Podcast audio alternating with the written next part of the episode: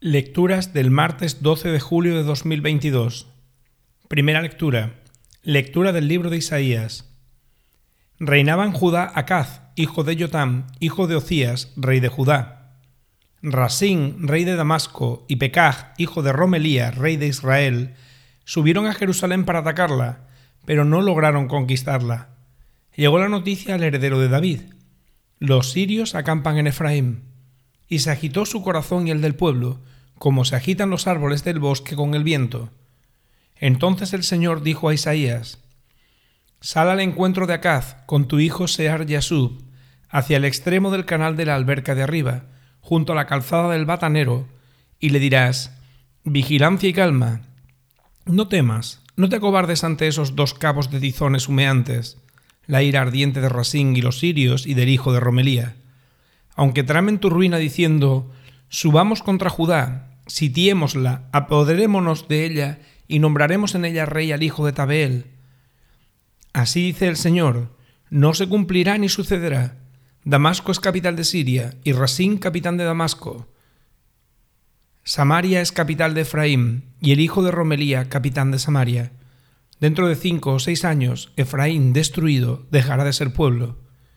Si no creéis, no subsistiréis. Palabra de Dios. Salmo responsorial. Dios ha fundado su ciudad para siempre.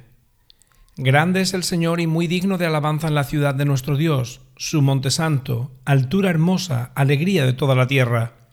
El monte Sión, vértice del cielo, ciudad del gran rey. Entre sus palacios Dios descuella como un alcázar. Mirad, los reyes se aliaron para atacarla juntos, pero al verla quedaron aterrados y huyeron despavoridos.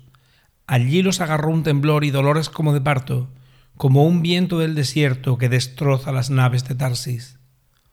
Dios ha fundado su ciudad para siempre. Evangelio. Lectura del Santo Evangelio según San Mateo. En aquel tiempo se puso Jesús a recriminar las ciudades donde había hecho casi todos sus milagros, porque no se habían convertido.